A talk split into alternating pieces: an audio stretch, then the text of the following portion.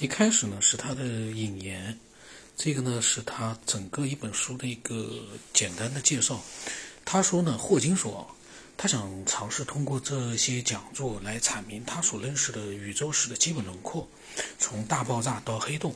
在他说，在第一讲里面，他要简要的回顾过去年代当中有关宇宙的若干概观念。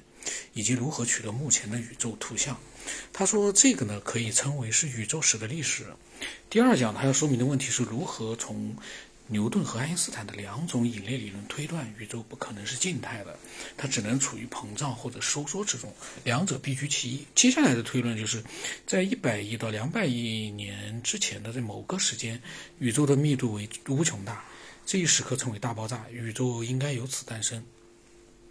第三讲的内容与黑洞有关。当一个大质量恒星或者质量更大的天体在自引力的作用下发生坍塌，便可以形成黑洞。根据爱因斯坦的广义相对论。如果有人愚不可及，一步跌入黑洞，那就一去不返，永远消失。我们绝不可能再度从黑从黑洞中逃逸出来。相反的，对这样的人来说，经历会非常痛苦的。等待他们的是最终到达一个基点。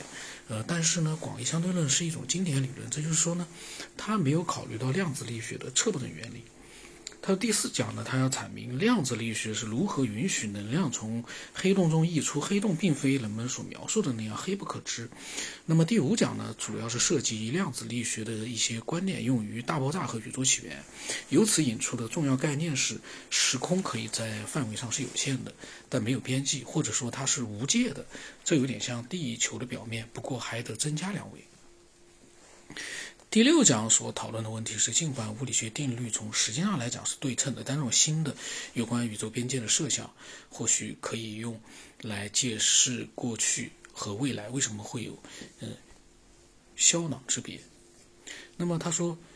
最后呢，第七讲他阐述的是人类如何尽力寻求一种统一理论，以及能够囊括量子力学、引力以及物理学中的其他所有相互作用。一旦做到这一点，我们将真正理解宇宙以及我们在宇宙中的地位。这个是霍金的引言，然后接下来他就开始了他的七次讲座之间之呃的第一讲啊。那么他的第一讲是有关宇宙的若干概念。若干观点，这个呢可能是他对整个宇宙的这个人类研究的一个回顾啊，呃，等有